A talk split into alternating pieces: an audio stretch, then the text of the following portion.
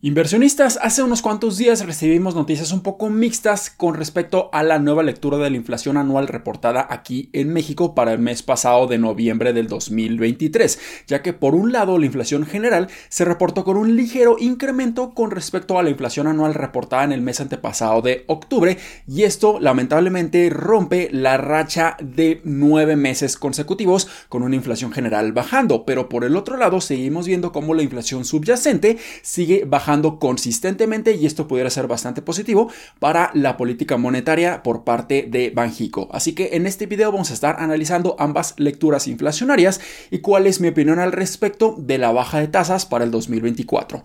Hola, ¿qué tal inversionistas? Mi nombre es Humberto Rivera y bienvenidos de vuelta a Vida Financiera. Así que vayamos directamente a analizar la nueva lectura de la inflación y esta se reportó en 4.32%. Si la comparamos contra el mes antepasado de octubre, la inflación anual general se reportó en 4.26%, por lo que aquí vemos un ligero incremento. No me atreveré a decir que la inflación nuevamente está completamente descontrolada, sino que tenemos un ligero incremento en la inflación en los productos y servicios y esto principalmente se debe a la temporada navideña, a la temporada de fin de año. Así que es normal esperar que los precios de productos y servicios empiecen a incrementar ligeramente. Y solamente hay que recordar que una inflación bajando no quiere decir que ya los precios de los productos y servicios también estén bajando. Una inflación en descenso solamente quiere decir que el ritmo de aumento o la velocidad de aumento en estos precios ya no es tan elevado como hace, por ejemplo, 12 meses, en donde la inflación reportada en noviembre del 2022 era de 7.80%. Entonces, en estos momentos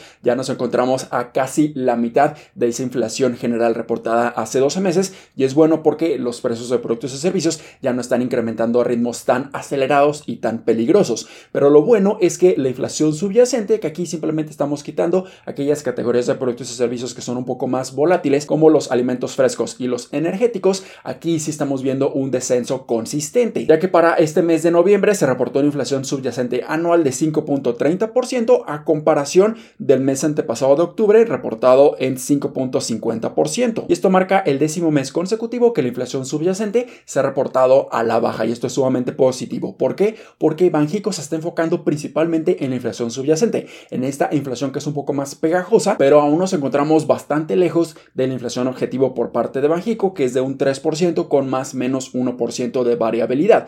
Así que una vez que lleguemos al 4% de inflación subyacente, aquí ya pudiéramos pensar que Banjico va a comenzar a bajar las tasas de intereses. ¿Por qué? Porque esta tasa de referencia, esta tasa de interés sumamente elevada, no es sostenible incluso para la deuda emitida por parte del gobierno federal. Una tasa de referencia en un 11.25 25% quiere decir que el gobierno federal está pagando una tasa de interés de un 11.25% y es sumamente elevada. Es muy peligrosa para la economía en México, pero Banjico no se puede dar el lujo de bajar simplemente la tasa de referencia si la inflación sigue estando muy por arriba de lo que ellos tienen como objetivo. Así que yo esperaría que para la segunda mitad del 2024 Banjico ya empiece a bajar la tasa de referencia una vez que la inflación esté bajando aún más. Y este día jueves 14 de diciembre Banjico va a tener su siguiente junta monetaria y lo más probable es que simplemente mantengan esta tasa de referencia en 11.25% como lo han estado haciendo durante ya muchas juntas monetarias consecutivas hasta no ver que la inflación esté bajando consistentemente.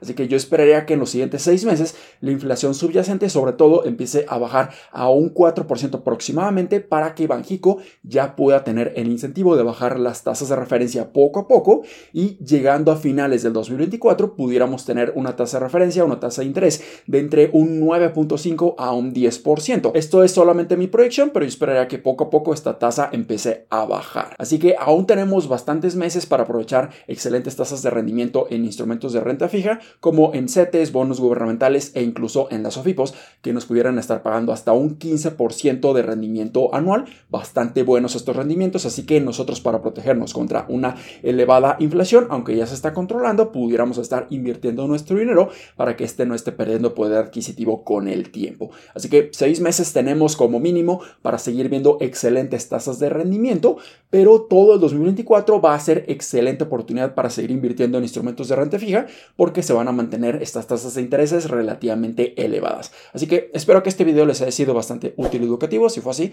considera suscribirte, dale like y compártelo a tus familiares y amigos. Nos vemos en el siguiente. Muchísimas gracias y hasta luego.